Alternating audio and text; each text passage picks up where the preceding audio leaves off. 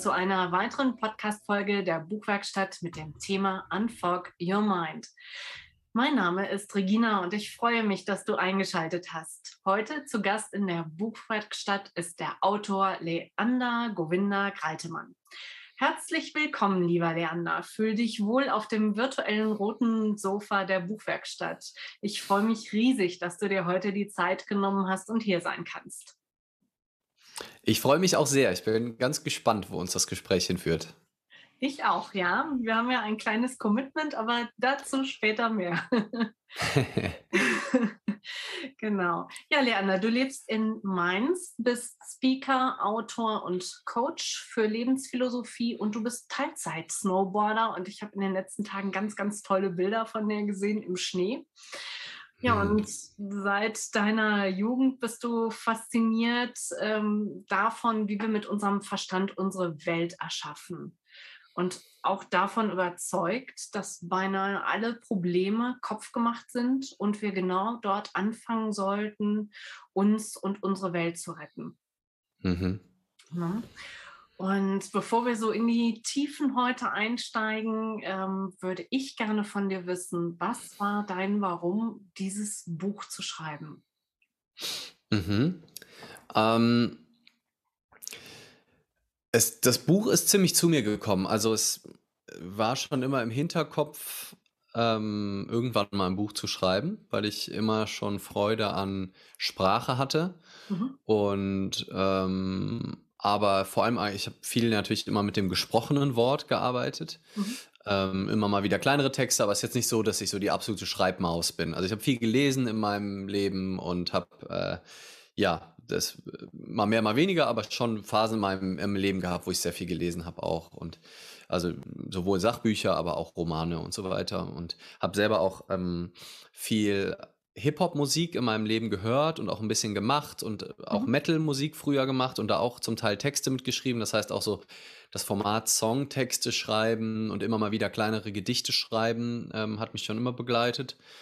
Und dann habe ich zufällig äh, einen Verleger ähm, kennengelernt auf einem Seminar. Der war, der war dort zu Gast, auch ein Mainzer, wie sich herausstellte, der Verleger des Verlags äh, Hermann Schmidt. Und ähm, als er mich, dann hat er mich zum Essen eingeladen, dachte, ach, das war doch ein schönes Seminar, wo ich auch so über die Themen, über die ich dann auch geschrieben habe, gesprochen habe. Meinte, ach, ne, schauen wir doch mal, äh, einfach, wo sich das so hin entwickelt.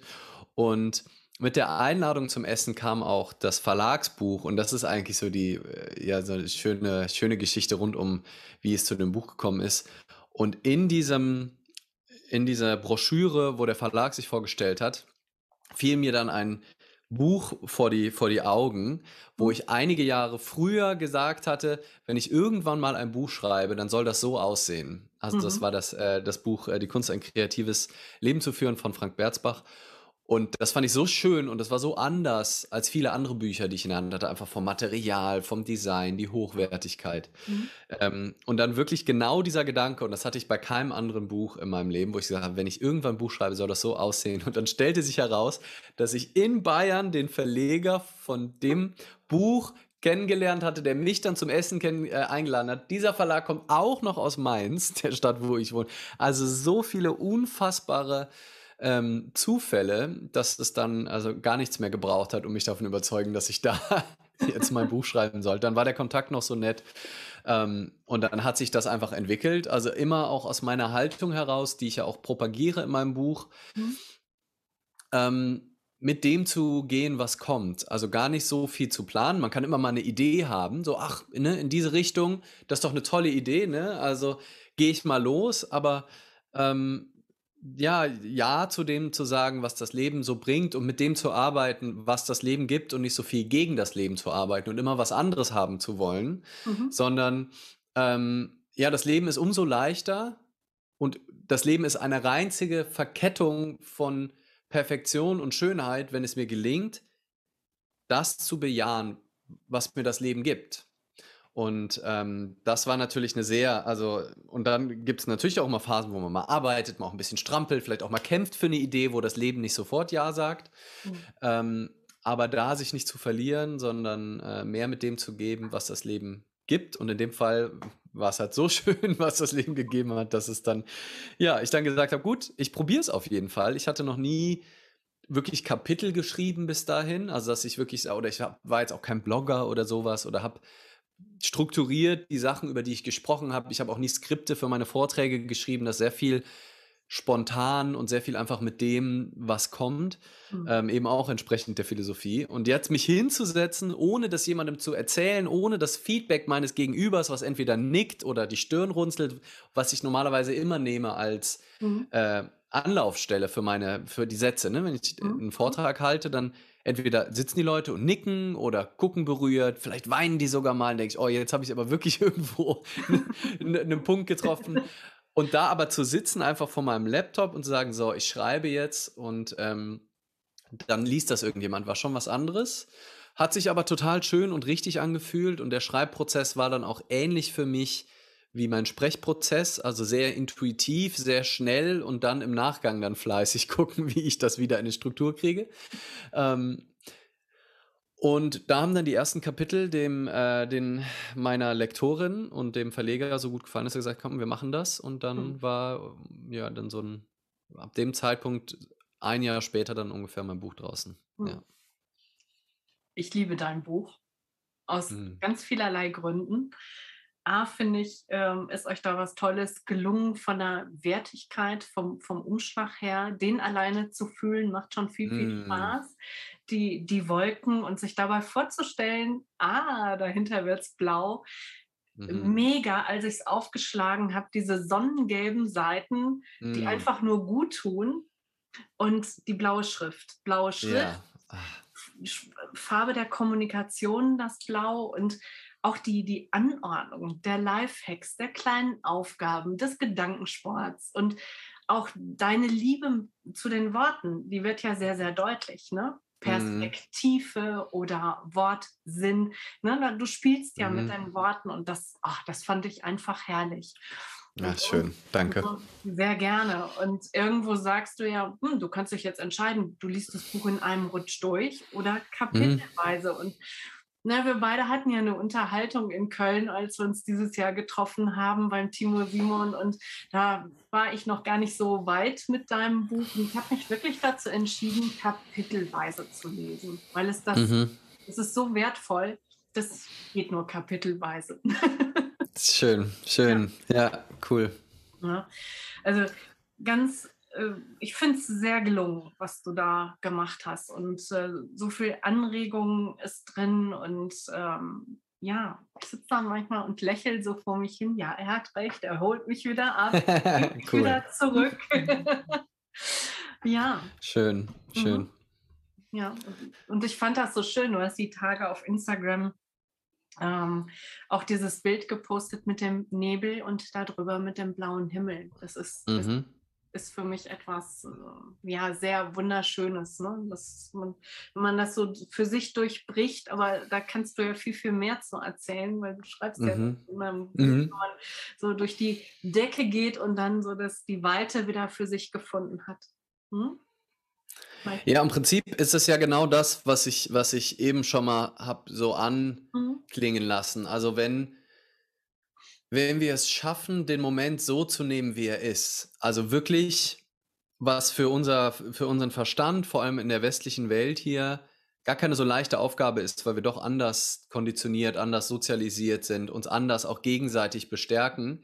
Wir planen sehr viel in die Zukunft, wir genau. analysieren die Vergangenheit, aus den Fehlern lernen und das ist falsch gelaufen und das muss beim nächsten Mal muss das anders sein, übersehen aber, dass wir nur da sind, wo wir jetzt sind, weil die Dinge so schön katastrophal schiefgegangen sind in der Vergangenheit, vermeintlich schief. Ja. Ähm, und wenn es uns gelänge, und wann immer uns das gelingt, und ich glaube, jeder, der hier zuhört, kennt diese Momente, wo man einfach einverstanden ist mit dem, wie es jetzt ist. Und manchmal ist es überhaupt nicht so, wie es geplant war. Und man denkt vielleicht sogar, wenn das so kommt, das wird der schlimmste Moment in meinem Leben. Und dann kommt es doch so. Und wenn es dir aber gelingt, den dann hinzunehmen und den Widerstand aufzugeben gegen das, was jetzt gerade passiert ist, dann brichst du aus diesem Mindfuck raus Mhm. Und siehst, dass da oben drüber eigentlich immer der blaue Himmel ist. Ne? Das, das Bild ähm, des Bluebirds, wie ich es nenne, also dem perfekten Kaiserwetter, das immer Also, und diese, diese Erkenntnis in sich zu kultivieren, dass es einen Ort in dir gibt, über den Wolken, über dem Mindfog, hinter dem Mindfog, wie auch immer, hinter, über dem Nebel, wo, wo einfach Klarheit herrscht, wo, wo, wo, wo Zufriedenheit ist, wenn mhm. es mir gelingt, maximal präsent im jetzigen Moment zu sein und meinen Widerstand aufzugeben, weil eigentlich sind die allermeisten unserer Probleme, wirklich der ganz große Teil, sind Gedanken, die es anders haben wollen, als es jetzt gerade ist. Ah, ich wollte aber doch eigentlich das, meine Erwartungen sind enttäuscht. Oder halt Hochrechnungen in die Zukunft.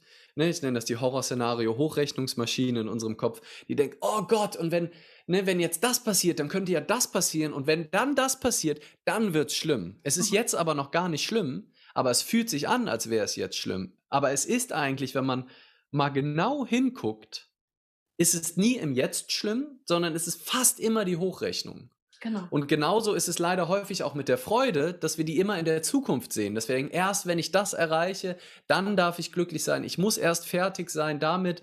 Ich muss noch diesen Karrieresteppen, dann darf den. Und wenn der klappt, dann den. Und dann, dann erlaube ich mir zufrieden zu sein. Ja. Ja. Und dieser Moment kommt aber eigentlich nie. Mhm. Und wir, dadurch schieben wir gleichzeitig, haben wir so die ich, ich habe dieses Bild aufgemacht. Wir rennen so einer vergoldeten Karotte hinterher, ne? Kennen wir ja klassisch, wie so ein Eselchen, was wir uns selber vor die Nase halten. Was eine ziemlich, also einem Esel das vor die Nase zu halten, ist schon, ist schon eigentlich echt äh, ein Unding. Aber sich selber so eine mhm. Karotte und selber in diesem, in dieser Umzuhaltung, ich mache das, um etwas zu erreichen. Genau. Das ist wirklich hochgradig äh, bescheuert eigentlich. Und ich kann das so sagen, weil ich mich selber auch immer wieder dabei erwische. Mhm. Und gleichzeitig laufen wir aber vor so tickenden Zeitbomben, Attrappen weg.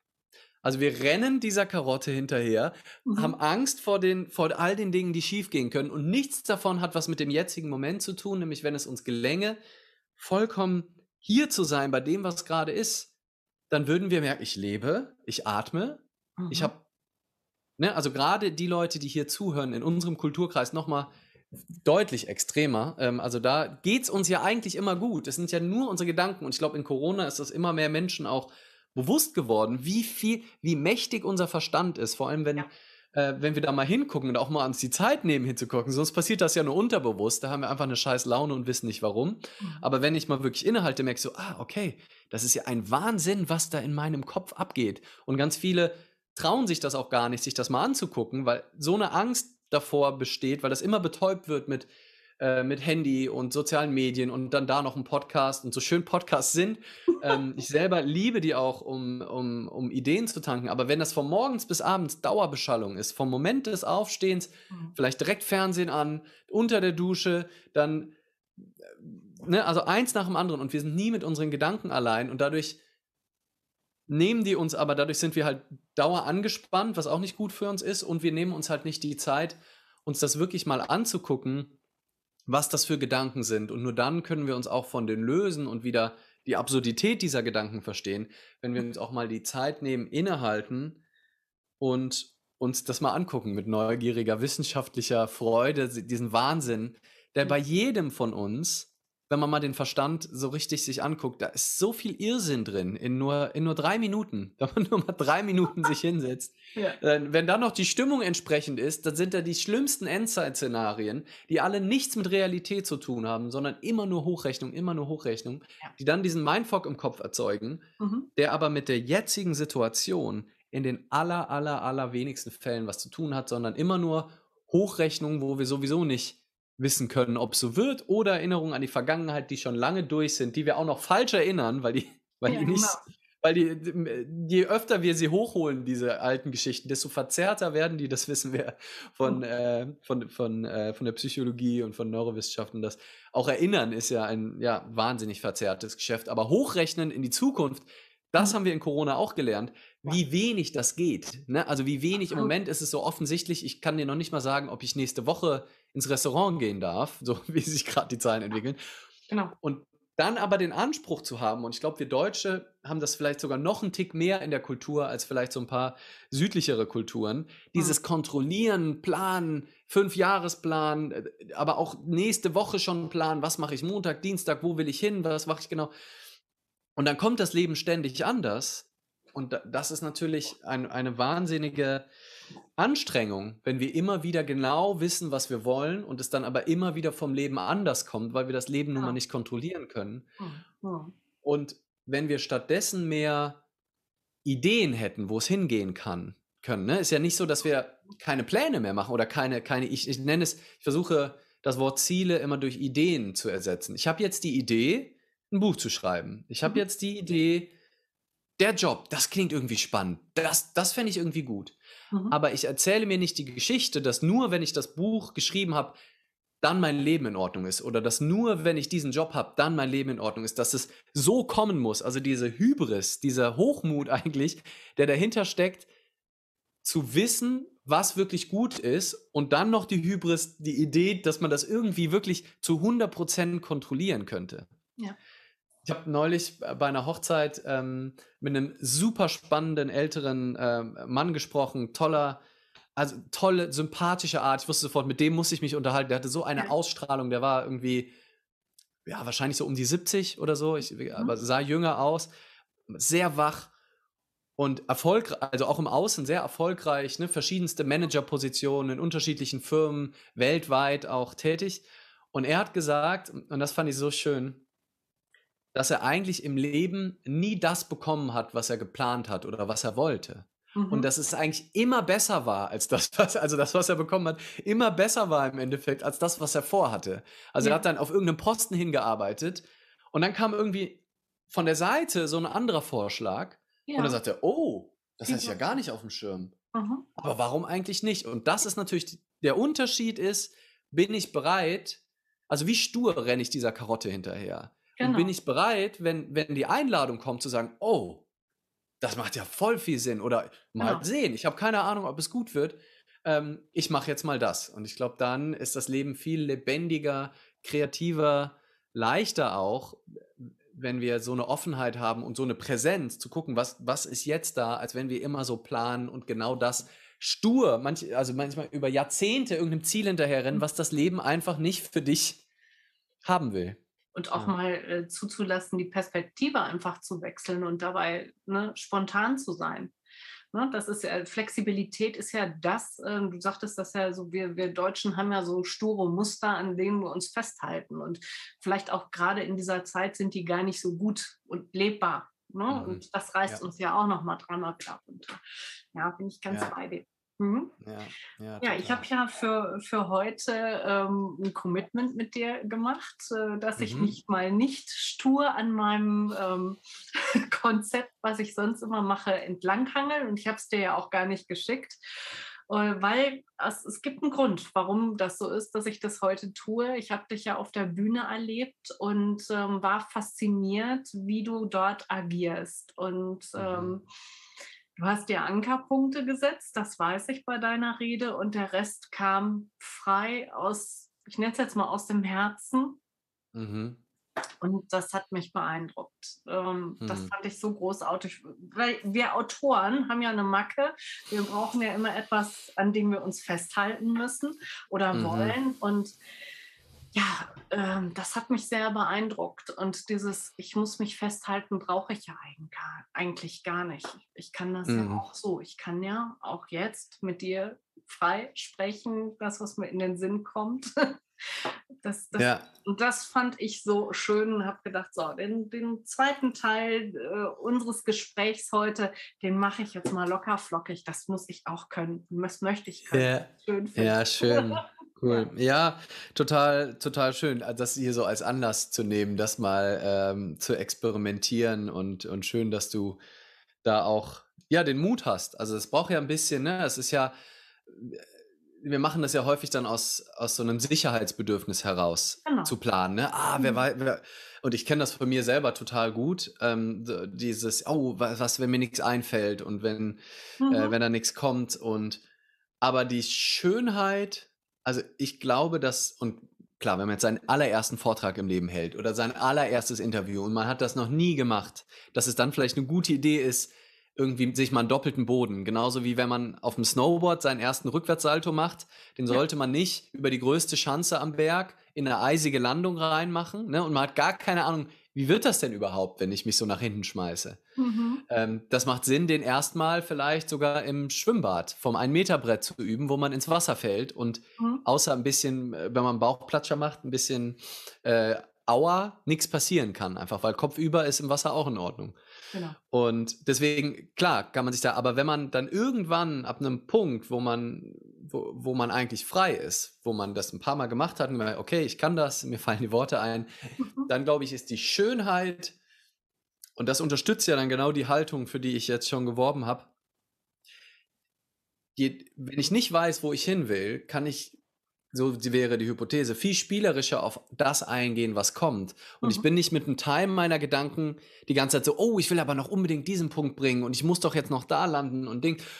Und dadurch ist dann immer, keine Ahnung, 30 Prozent meines Gehirns mit Planen beschäftigt, mit, oh Mist, der Satz eben war jetzt aber nicht ganz so, wie ich den wollte und jetzt bin ich nicht dahin gekommen und ah, anstatt voll da zu sein und mit der kompletten Aufmerksamkeit und der Energie bei dem was jetzt gerade da ist, was mhm. jetzt gerade irgendwie entsteht, ähm, ich glaube, dann ist die Begeisterung viel höher. Also das merke ich bei mir, dass ich mich dann auch ganz anders begeistern kann, auch auf der Bühne, wenn, wenn ungeplante Sachen entstehen, wenn ich mich selber überrasche, wenn ich selber nicht genau weiß, was der nächste Satz ist, dann bin ich so da, bin ich so wach, wie so jemand, der Freeclimbing macht am Berg, wenn du weil du halt, du hast die Sicherung nicht, du weißt nicht, was das nächste ist, sondern es ist so eine Lebendigkeit, es ist so ein, ein Wachsein und gleichzeitig so ein Selbstüberraschen, was total, ähm, total Freude bereitet und gleichzeitig andersrum glaube ich,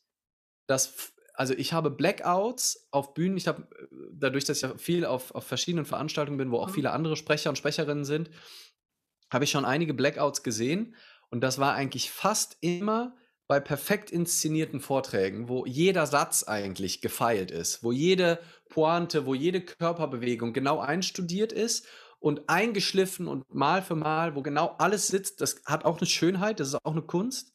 Aber die Gefahr eines Blackouts ist natürlich ungleich höher, wenn du nur dieses eine Wort darf ja kommen. Und wenn dieses eine Wort gerade nicht kommt, dann entsteht das Blackout. So, oh, wo wollte ich hin? Mist. Aber wenn du eh nicht weißt, also das ist ja permanentes Blackout. Du weißt ja nie, was der nächste Satz ist, wenn du frei bist. Ähm, und dann ist es einfach, bedeutet das einfach, einen Atemzug zu nehmen. Dann ist es ein permanenter natürlicher Zustand, nicht genau zu wissen, was der nächste Satz ist. Und manchmal dauert das dann, bis der nächste, aber dann ist es nichts Ungewöhnliches. Dann nehme ich einen tiefen Atemzug. Und dann kommt wieder irgendein Satz, der jetzt gesagt werden will, weil es, jeder Satz ist richtig. Es gibt, kein, es gibt nur falsche Sätze, wenn jeder Satz geplant ist. Wenn kein Satz geplant ist, kannst du keinen falschen Satz sagen. Du kannst auch nicht falsch abbiegen, weil du bist dann sagst, oh wow, wie bin ich denn jetzt, wie bin ich denn jetzt hier gelandet? Okay, offensichtlich hat mich jetzt der Vortrag in diese, dann gehe ich mal ähm, von da aus weiter. Genau. Und ja, also der Fort ja, hm? mach, mach du mal. Ich, ich, äh, alles, alles gut. richtig im, im Flow. Du kommst, du ja, kommst kaum dazwischen. Danke.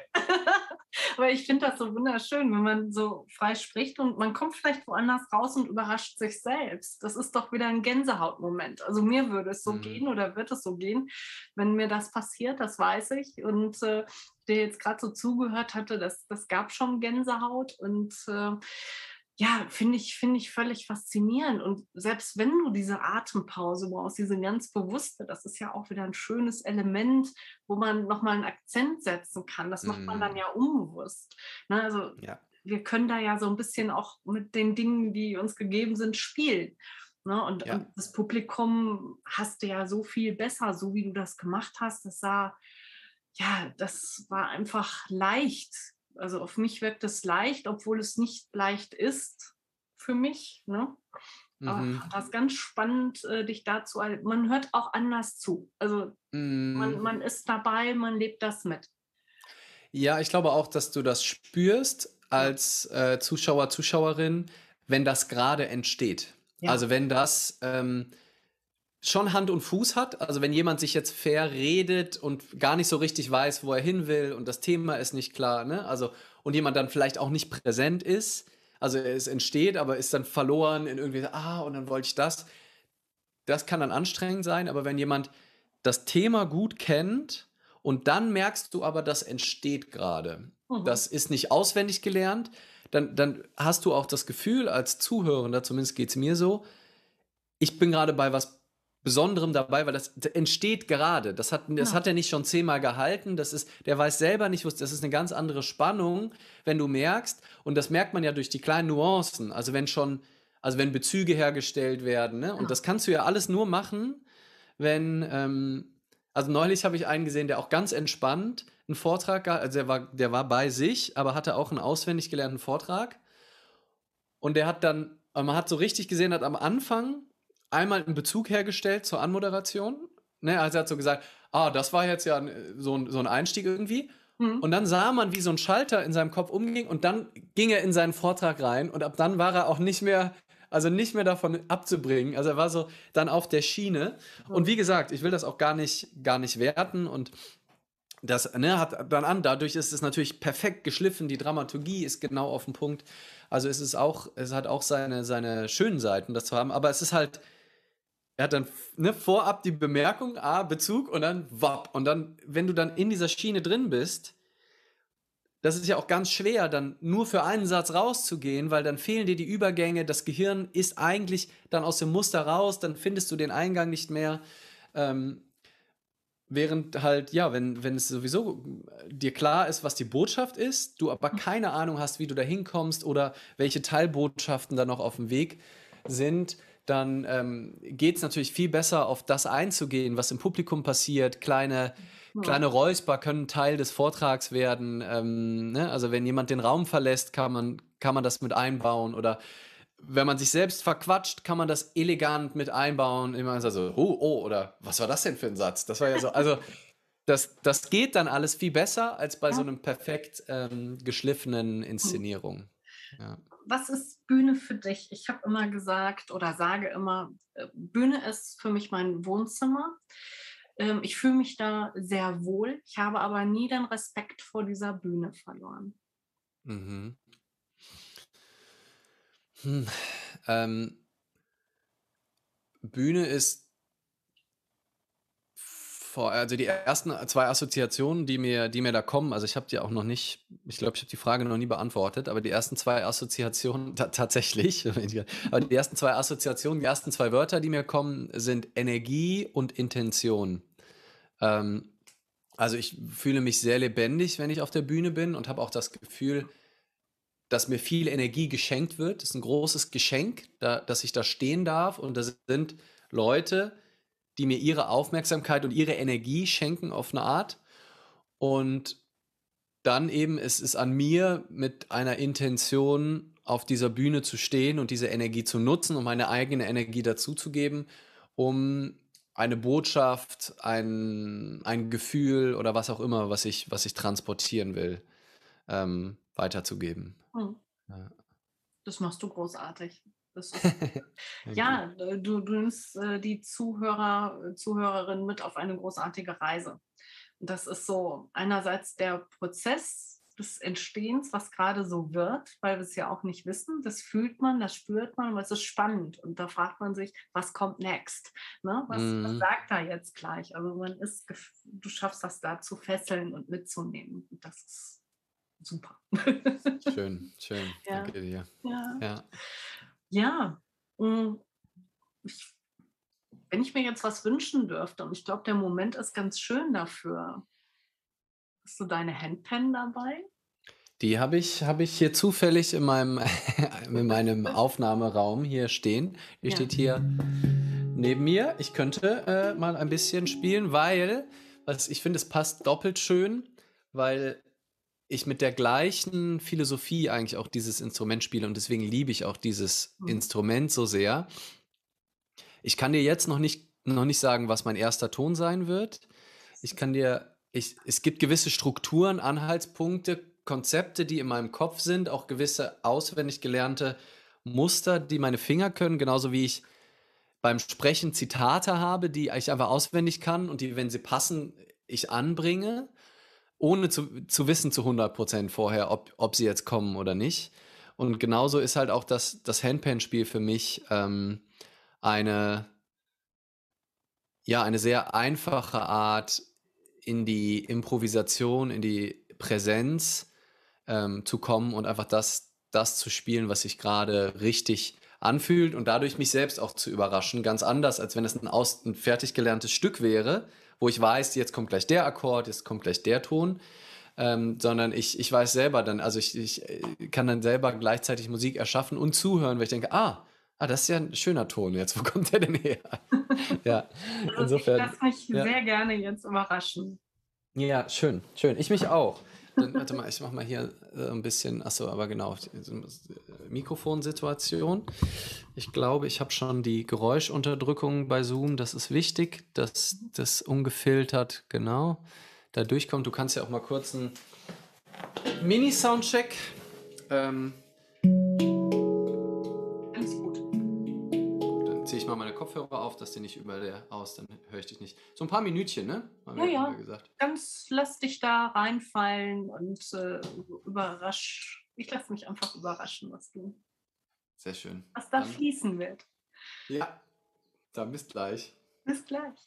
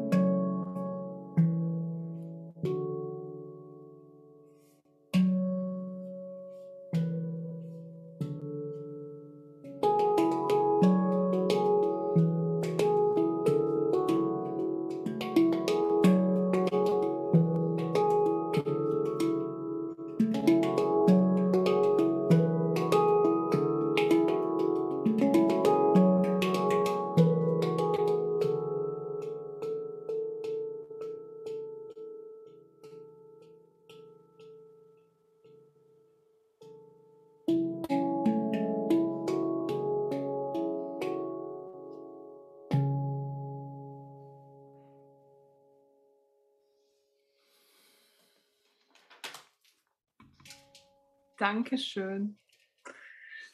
Danke, danke.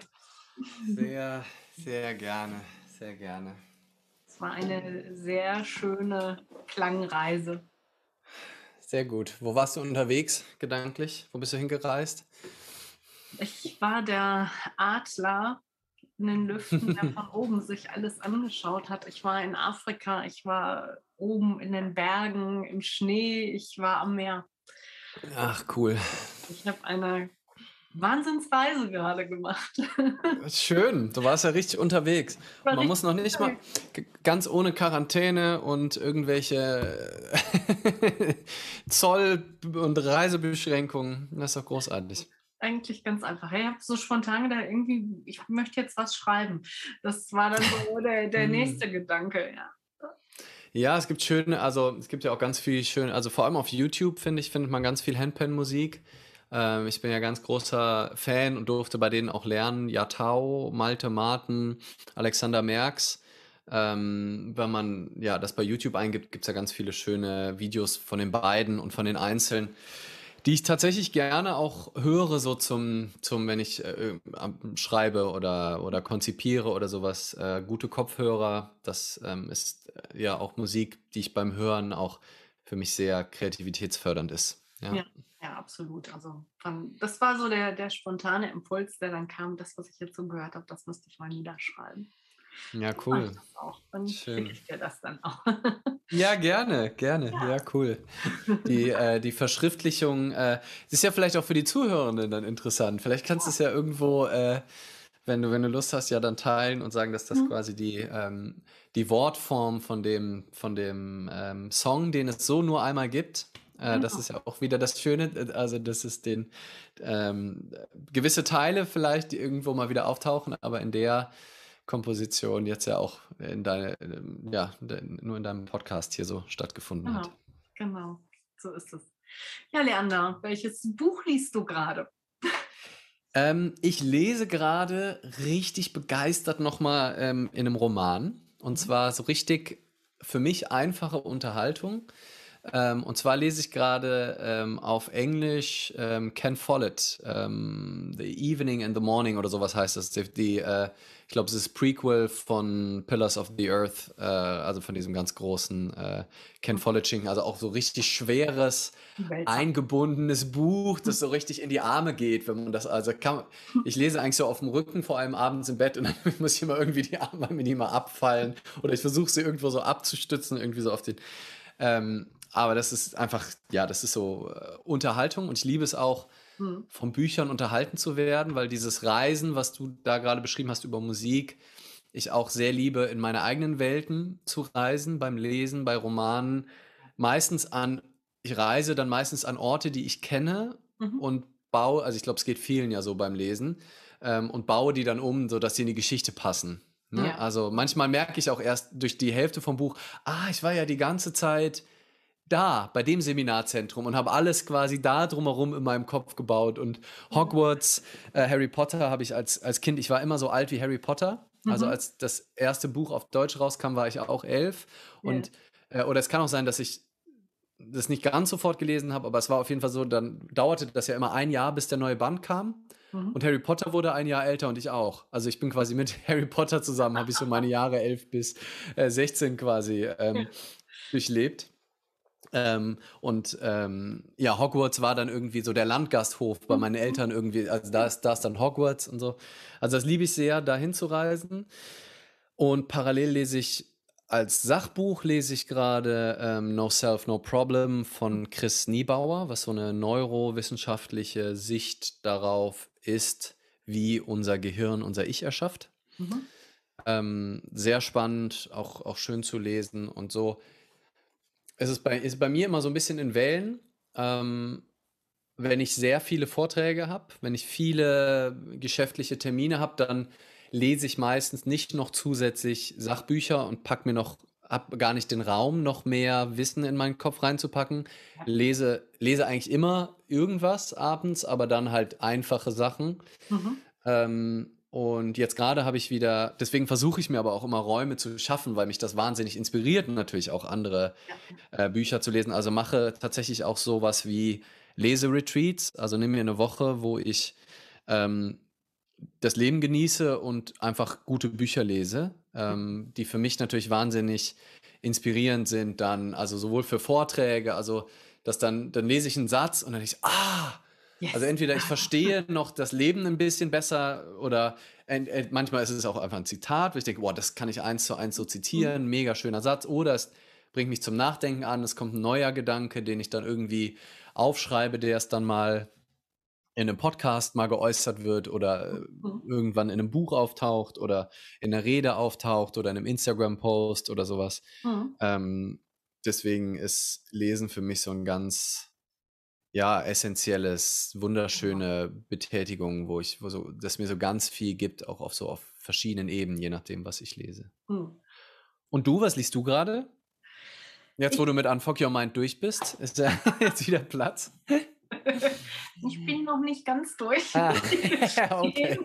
Ja, aber stimmt, da du ja Kapitel ja für Kapitel, genau. Hm, das ist ja das Schöne an deinem Buch. Ja, ich habe ähm, angefangen, den Martin Seligmann, wie wir aufblühen. Mhm. Den habe ich. kommt mir ähm, irgendwie bekannt vor. Ist das gerade, ist er so ein bisschen, ist er auch so was Bestsellermäßiges? Oder? Ja, es geht hier um die fünf Säulen des persönlichen ähm, Wohlbefindens. Ja, Buch, ja. Ne? Und äh, ja, positive Emotionen spüren, sich für etwas engagieren, mit anderen Menschen verbunden sein, Sinn in unserem mhm. Tun finden und merken, dass wir etwas bewegen können. Ja, ja, ja schön. Darum, Klingt gut. Darum geht es. Ja, das ist das lesen. Sieht auch fett aus, oder? Ist auch ein richtiger Schinken, oder? so, ein, so ein Wälzer, was man eigentlich nicht haben jo. Ja, das ist krass. Der sieht aus wie mein Ken Follett als Taschenbuch. So. ja, ganz genau. Wir reden hier über 470. ja, ja, ja sieht, sieht, sieht, sieht, ordentlich aus. Ja, ja. Genau. ja, ja, schön, schön. Und liest du auch, also dann querbeet, liest du auch, also so. Ähm ich lese querbeet, ich brauche aber auch die, die leichte Kost äh, für Inspiration und, und, und, und für, für Traumreisen, um ja, mm. aus dem Alltag rausfallen äh, zu können und, und in ganz andere Dinge abtauchen zu können. Und ansonsten für einen Podcast lese ich ja auch viel Sachbuch, ähm, damit ja. ich mich mit meinen Autoren hier unterhalten kann und ich auch weiß, mhm. worüber ich mit ihnen spreche. Ja, schöner, schöner Anlass, ja. Ganz genau. Ne? Ja, ja. Ich, ähm, was war, was war ich gerade? Ich hatte noch einen Gedanke. Lesen, ah ja, genau, deswegen, also auf Englisch, für mich ist es halt auch super schön, um halt in der Sprache drin zu bleiben. Oder auch, ich würde sagen, mein Englisch ist richtig gut geworden, vor allem durchs Lesen. Also ich habe auch viel laut mir selber vorgelesen, auf ja. Englisch gerade, einfach um auch mehr noch das Gefühl für die Sprache zu bekommen. Mhm. Ähm, und dadurch einfach so einen passiven Wortschatz zu bekommen. Also ich finde gerade zum Sprachenlernen ist es auch total toll, ähm, Bücher in anderen Sprachen zu lesen. Absolut perfekt, ja. ja. Kann, ich, ja. kann ich nur bestätigen. Ja, ja Harry Potter 1 habe ich bisher, mal gucken, wie, wie, wo ich in meinem Leben noch so lande, bisher auf, äh, auf Deutsch habe ich es, glaube ich, so vier, fünf Mal gelesen. Auf Englisch zweimal und auf Spanisch jetzt auch einmal. also, das ja, und das Gute ist natürlich, ich könnte es jetzt auf Französisch lesen ähm, oder auch auf, weiß ich nicht, Italienisch und würde trotzdem viel verstehen, einfach weil ich es halt jetzt schon so oft gelesen habe. Also die, die, die, die also ich, wahrscheinlich würde ich auf Chinesisch auch ein bisschen was mitbekommen, weil einfach so drin ist die Geschichte. Ja, ja Chinesisch wäre schon hart in chinesischen Schriftzeichen da. Ich wollte gerade sagen, wenn du die Müsste ich sehr nach dem Gefühl gehen, aber ähm, ja. ja die, das ist natürlich schön, so ein Buch zu haben, was man so oft gelesen hat, dann geht es in anderen Sprachen auch leichter. Ja, aber ja. wenn du ähm, gewisse Sprachen kannst, wenn du Spanisch kannst, dann gibt es ja eine Parallele auch wieder zum Italienischen. Ja. Äh, ich habe zum Beispiel eine Zeit lang das Problem gehabt, ich habe erst Italienisch ähm, ein bisschen gelernt und war dann in Spanien. Und Katastrophe. In Richtig, in Spanien habe ich Italienisch gesprochen und bis mich dann die Verkäuferin in den Arm nahm und mhm. schallend anfing zu lachen und mir erklärte, dass ich kein Spanisch spreche, sondern Italienisch und ich habe die angeguckt. Was? da, da war was los hier oben. Nochmal erstmal Ruhe. Äh, da war ich so entsetzt, was ich da gemacht hatte, aber war spannend. Jedes Mal, wenn die mich sah, dann schoss die aus ihrem Laden und nahm mich in den Arm. Ich fand das so großartig. Geil. Will ich nie vergessen, war echt schön. Ich habe auch felsenfest behauptet, dass ich Spanisch spreche. Ne? Ich war da ganz fest von überzeugt. Meine Freundin hat sich da nur kaputt gelacht. Ja, das ist, das ist echt äh, herrlich, wie, ähm, das ist halt auch so nah, ne? Grazie, gracias, mucha, mucha gracia, mucha gracias, das kannst du ja auch dann in die Sachen, und das haben, und dann, genau, genau, dann, also es ist, äh, man kann ja selbst, wenn man die spanischen Wörter, kann man ja wunderbar auch italienisch aussprechen und andersrum. Ja, ja das war, war schon. Ja, schön. Sollen wir noch, ähm, ja, willst, willst du inhaltlich noch in irgendwas einsteigen aus dem Buch? Also ich meine, wir haben natürlich am Anfang, habe ich natürlich schon mal, schon mal ordentlich ähm, ausgeholt, aber hast du noch irgendeine Frage oder irgendeinen Punkt oder irgendeinen Aspekt, der dich noch, noch interessiert?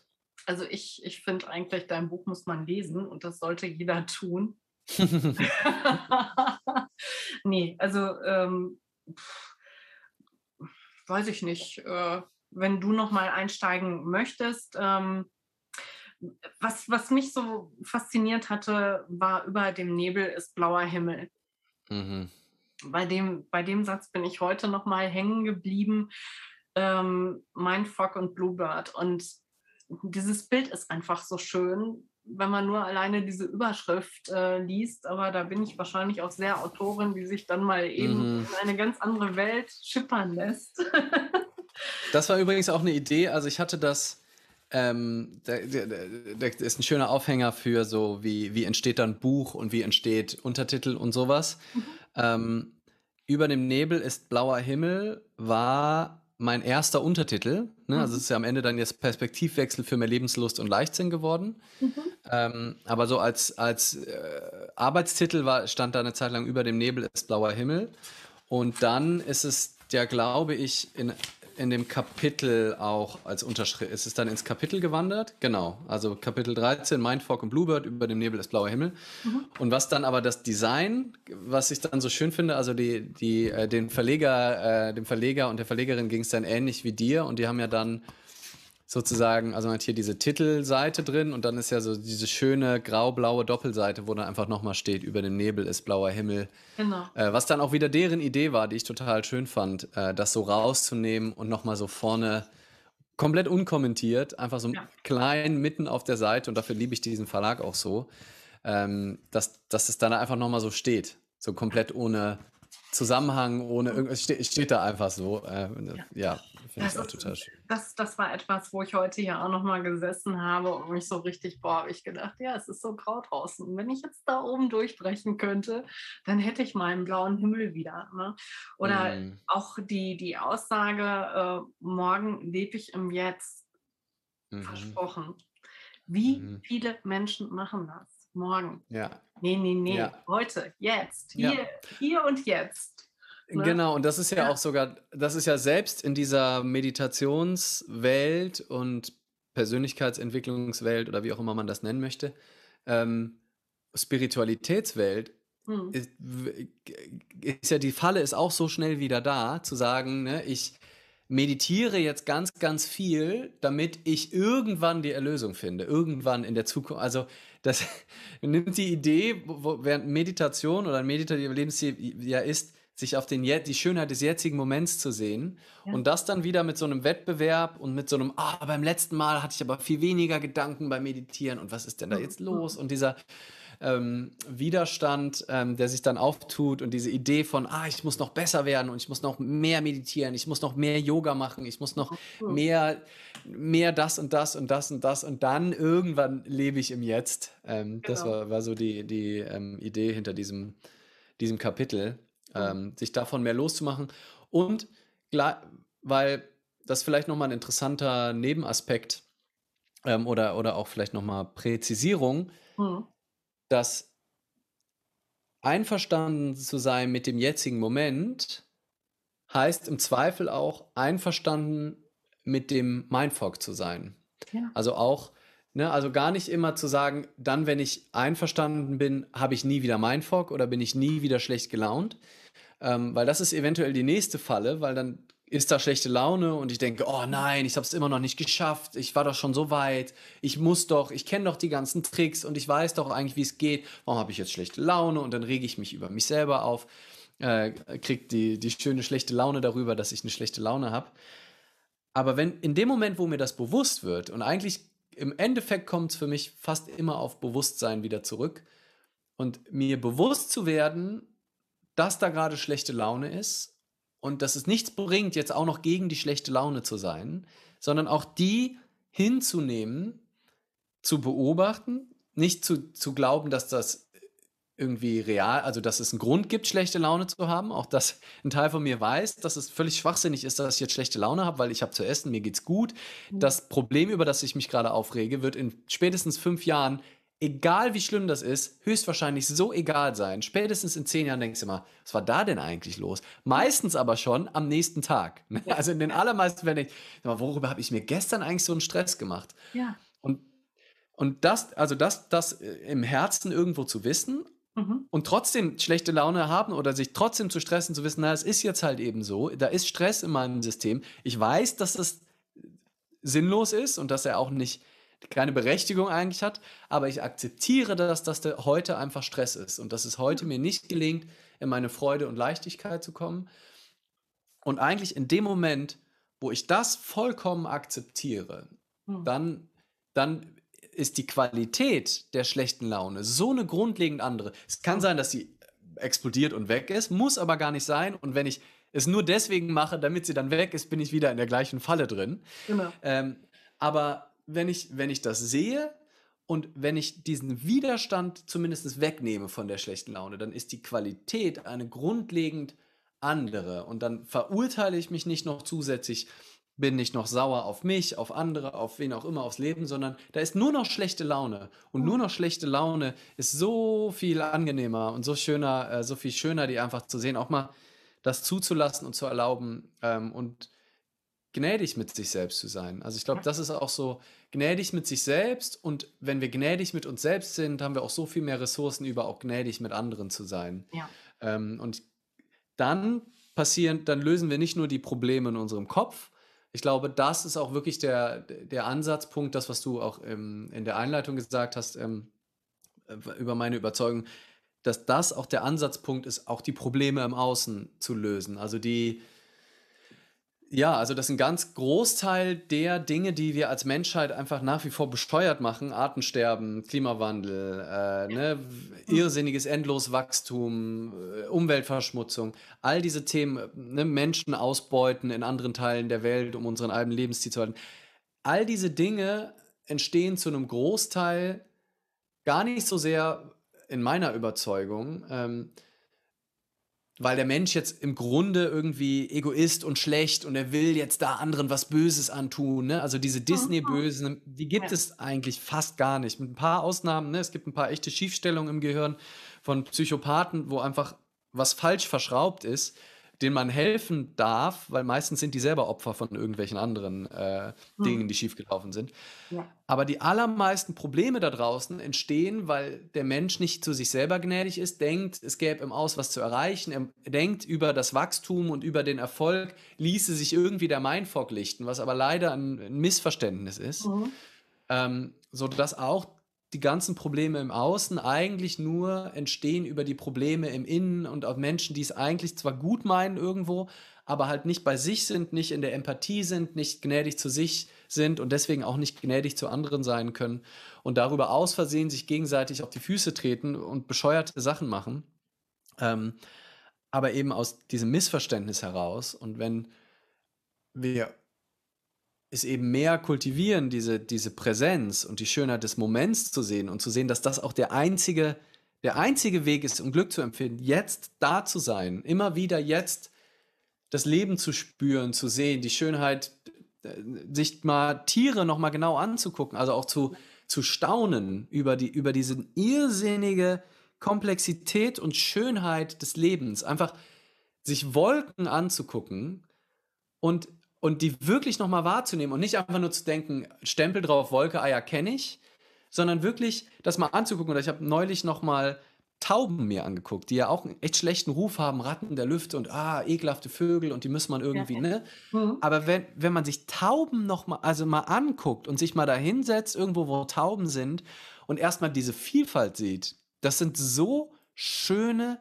Tiere, mit, also selbst diese klassische grau-taupefarbene Taube, der hat so ein lilaner Schimmer im Fell. Und die haben so verschiedene, das ist so schön. Und wir sind aber häufig so beschäftigt, so im Stress, so rennen wie irre diesen Karotten her, hinter, hinterher oder vor den Zeitbomben weg, dass wir das gar nicht sehen können und machen überall immer mit unserem Verstand so Etiketten drauf, dass wir gar nicht mehr richtig hingucken ähm, und darüber halt die, die Schönheit des Daseins verpassen. Ich finde, mhm. dieser wunderschöne Satz von äh, Krishnamurti, ähm, im Englischen geht der, The moment that you tell a child that a bird is called bird, that child will never see the bird again.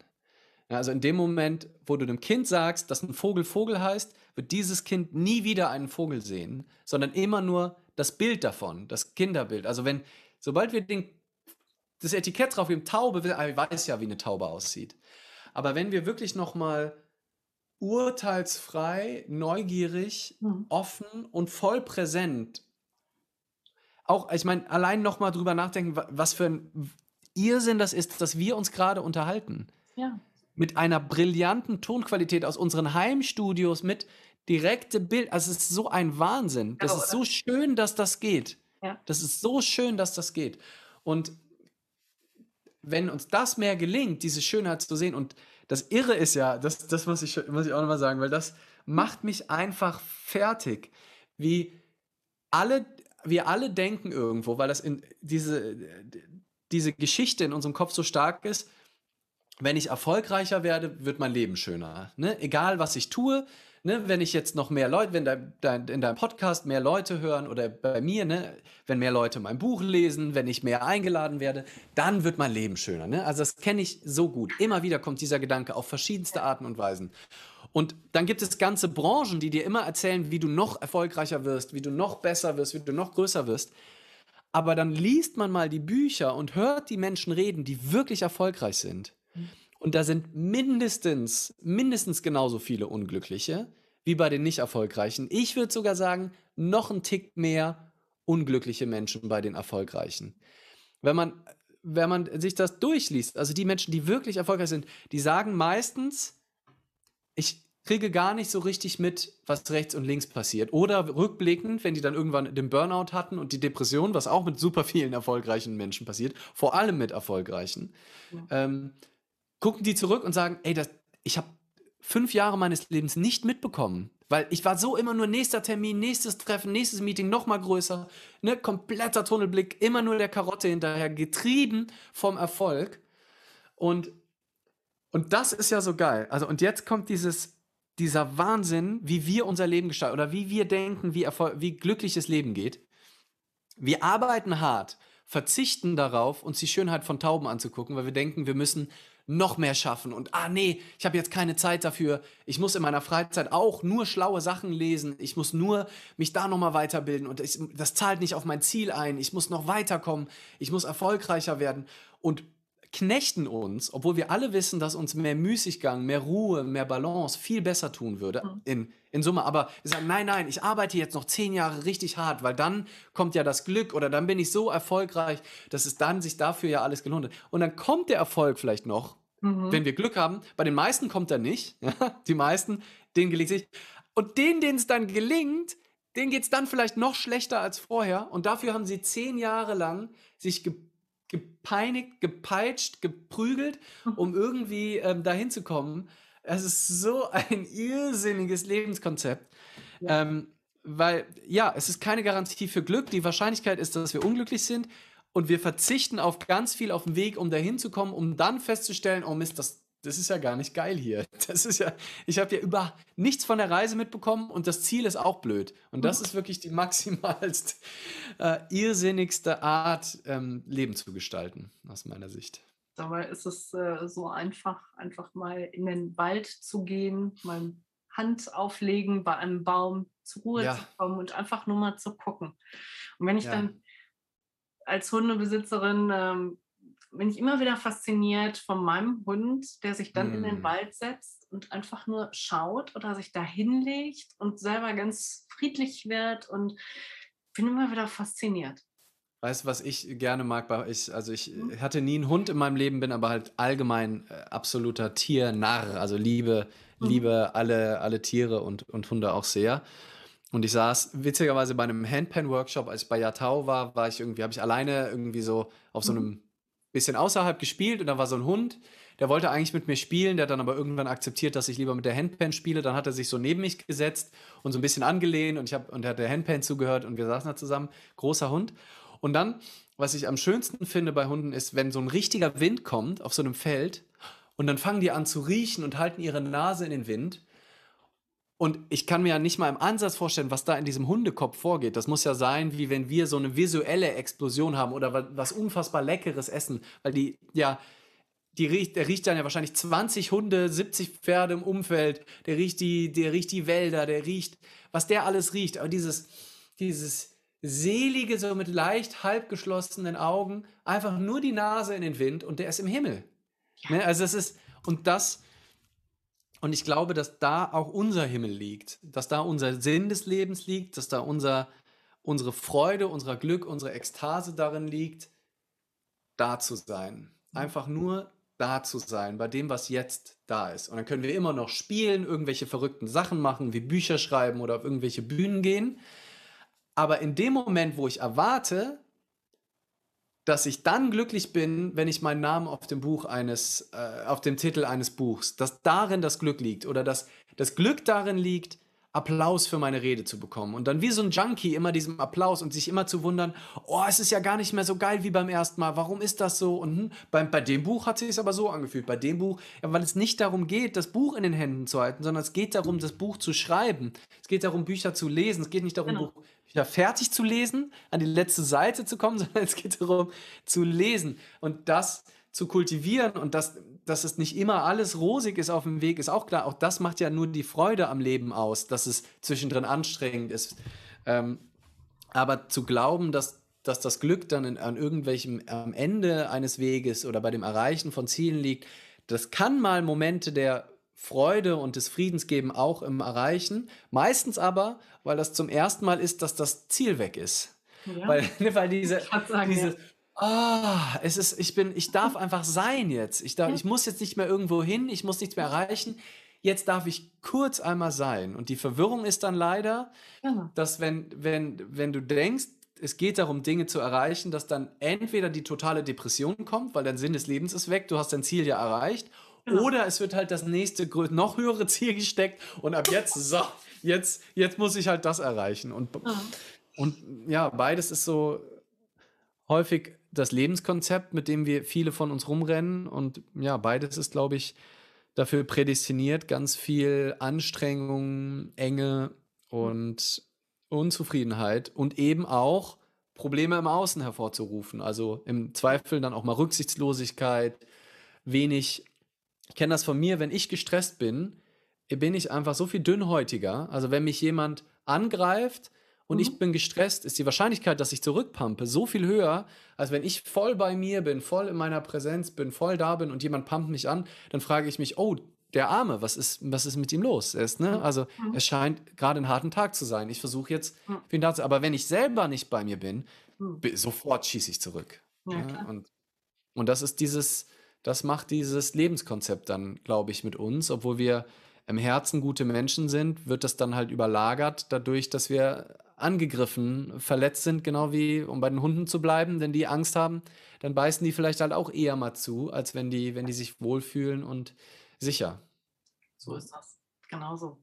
Mhm. Ja.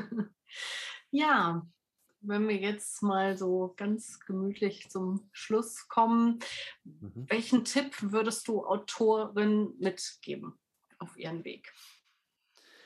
Einen habe ich ja gerade schon, schon mhm. gesagt. Also sich immer wieder vom Ziel zu lösen und von der Idee, ich muss das und es muss so sein und, hm, und öfter zwar Ideen zu haben, ne, ja. wie es werden kann, aber halt nicht sich zu eng, nicht zu eng darin zu werden und nicht äh, sich nur über Wasser zu halten mit der Idee, dann, wenn ich mein eigenes Buch in Händen halte, dann hat sich alles gelohnt. Also, sondern mich immer wieder zu fragen, wie schaffe ich es denn dass es sich jetzt lohnt. Mhm. Wie, und dann entweder über die Haltung, entweder indem ich merke, ah, gerade ist doch alles, also was könnte gerade nicht in Ordnung sein, außer ein Gedanke.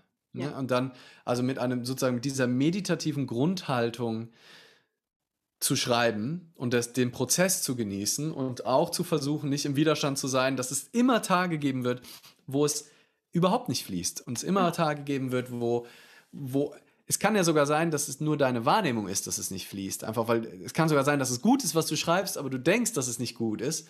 Ähm, also das, äh, ja, da einfach die dann trotzdem, ja, einfach auch das zu akzeptieren, auch diese, auch diese, auch diese Momente im Schreiben zu akzeptieren und als Teil des Prozesses anzusehen und äh, aber halt eben nicht zu sehr zu ungnädig mit sich zu sein, sondern mehr, mehr auch und mehr dann auch zu gucken, wie kann ich denn ähm, wie kann ich denn meine Freude weiter aufrechterhalten? Und da ist zum Beispiel so was ganz Praktisches im Außen, neben dem bewussten Umgang mit den eigenen Gedanken und dem Kultivieren von Präsenz und einer meditativen Grundhaltung, ist, was mir persönlich so wirklich ganz, so heißt ja sogar ein Kapitel von meinem Buch auch 5217, ähm, ich habe wirklich einen Großteil meines Buchs so geschrieben, dass ich immer 52 Minuten am Laptop saß Mhm. Das heißt, in der Regel geschrieben, aber manchmal auch nur auf den Laptop geguckt. Aber es war klar,